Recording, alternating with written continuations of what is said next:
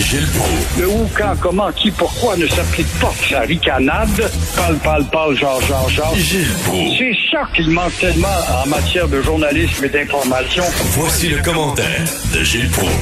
Gilles, vous qui êtes historien, là, euh, les pensionnats là, où on a envoyé les Autochtones, et là on voit, là, on a retrouvé les restes de 215 enfants dans un pensionnat, dans une fosse commune de pensionnat en Colombie-Britannique. C'est vraiment un des plus grands scandales de l'histoire du Canada.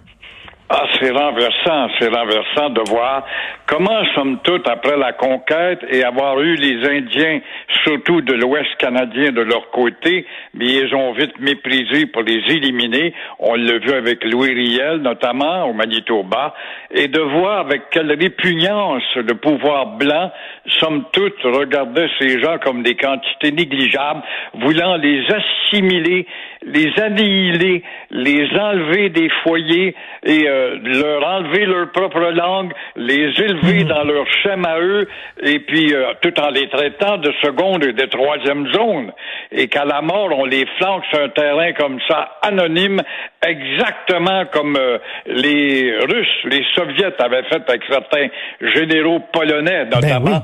Et avec les Allemands également, ça se peut pas qu'on puisse imaginer ça en cours de nos jours. Mais là, l'obsession de ces gens-là, mon cher Richard, les journaux et les médias en particulier, ça va être de fouiller, de gratter au maximum pour voir si au Québec, on n'a pas un collège semblable. Mais on sait que c'était, je veux pas qu'on dire que au Québec c'est le meilleur endroit au monde, mais c'était quand même moins pire au Québec qu'ailleurs au Canada. Mais cela dit, il va falloir faire le tour de tous les pensionnats, Gilles, puis voir s'il y en a pas d'autres fausses communes comme ça. Et on a vraiment pris les enfants. Là, je lisais, là, je lisais le livre de Michel Jean, là, euh, sur euh, son arrière-grand-mère, puis explique comment ça s'est passé. Là des hélicoptères qui arrivaient, des hélicoptères qui arrivaient. Là, ils, atterrissaient, ils allaient voir les Indiens, les Amérindiens, ils disaient, vous avez une heure pour nous donner vos enfants de 6 à 15 ans, faites les bagages, on les amène. Et là, ils mettaient les enfants dans l'hélicoptère, puis ils partaient, puis les parents avaient plus de nouvelles de ces enfants-là. C'est inimaginable de, croire ça dans un pays moderne et généreux comme le Canada, euh, de voir qu'on agissait en véritable nazi, de rentrer dans une communauté quelconque et là, vos enfants ne vous appartiennent plus, vous ne savez pas comment les élever, on va les éduquer à notre manière.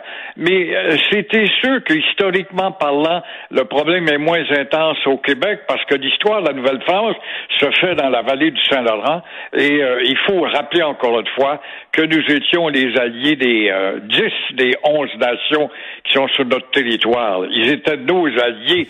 Et on a tenu 200 ans grâce à leur rapport. Et la preuve, c'est quand Amherst prend le pouvoir, c'est de nous séparer d'eux au plus sacrant. Et écoutez, euh, je, veux parler, euh, habituellement on parle d'actualité avec vous, mais là je suis très curieux parce que j'ai lu un texte dans la presse sur votre passion pour Napoléon et euh, je suis en train de lire justement une très grosse biographie de Napoléon, je trouve ça absolument passionnant. Vous êtes allé à Sainte-Hélène, vous l'île où on le, finalement l'a exilé, où il est mort. Vous avez vu ça, là, sa, sa maison où il était là-bas? J'ai été le seul Québécois avec Ben Weider qui est allé auparavant avant moi et j'étais avec un groupe d'historiens français, euh, dont Jean Tullard, le pape des historiens napoléoniens. Euh, je ne sais pas quel ouvrage vous lisez actuellement. Moi, j'en ai lu une quarantaine, j'en lis encore. Et euh, Napoléon, c'est un homme des Lumières, faut pas l'oublier. Napoléon est un homme qui n'a jamais déclaré la guerre, mais la démagogie est rentrée là-dedans. Pour le comparer à Adolf Hitler, c'est épouvantable, l'ignorance. Il a écrit le Code civil dont nous jouissons nous-mêmes encore de nos jours, alors que l'autre a écrit Mein Kampf. Et euh, Napoléon rentre chez les musulmans, vous allez devenir des musulmans. J'allais aller chez les Juifs, il va à la porte de Jérusalem, il promet aux Juifs de restaurer les droits du Sanhédrin, et d'ailleurs, la communauté juive n'a pas écrit des livres et fait des films sur Napoléon pour rien. Ben Weider était un de ces exemples. Il arrive à l'île de Malte, il instaure le droit justement de la synagogue. Donc, il était un homme des Lumières qui été la prolongation de la Révolution française, mais a établi de l'ordre et évidemment, en déclarant des guerres, il a fait 60 batailles, dont euh, 56 de gagnées. Comment, comme score, c'est assez bien. Et à aucune occasion, c'est lui qui n'attaquait. Il avait hmm. constamment rendez-vous à des coalitions payées par l'Angleterre Quel était son but, dans le fond? Il voulait créer une Europe unie. C'était un gars bien en avant de son temps. Et il aurait fait de Paris le Washington de l'Europe qu'on connaît aujourd'hui avec le, la, la, la, formation de, de, la grande mondialisation, dans le fond. C'est très intéressant. Et quand, quand il a fait la campagne, quand, et quand il a fait la campagne en Égypte, il est parti en Égypte, il était accompagné de centaines de, de, de spécialistes, de savants, puis tout ça. Puis là, ça, c'est là que ça a commencé l'égyptologie, puis euh, l'intérêt de l'Occident pour l'Égypte et tout ça. C'est vraiment lui qui a parti ça. Il, il dit, je vais aller là-bas, puis j'irai pas là avec mon armée. Je vais avoir une centaine de savants avec moi qui vont aller étudier cette civilisation-là.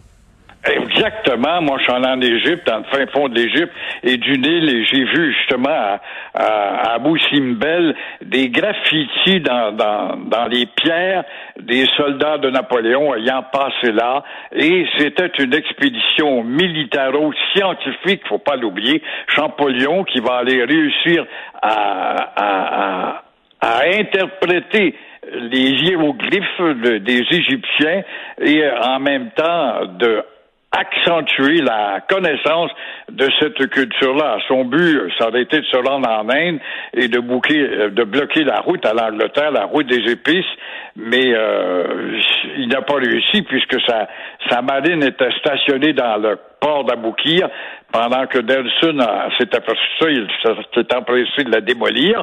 Et euh, là, il était pris avec une armée où il n'était plus de taille pour affronter les Turcs qui étaient leurs alliés, mais il va flanquer une bonne volée aux Turcs, puis il va rentrer d'urgence à Paris pour remettre l'ordre parce qu'il apprend que les victoires qu'il a réussies contre l'Autriche, eh ben, c'est en train de se détériorer, puis ces Autrichiens attaquaient la France révolutionnaire qui n'avait pas l'armée appropriée. Mais quelle hauteur ces entraînés, mon cher Richard?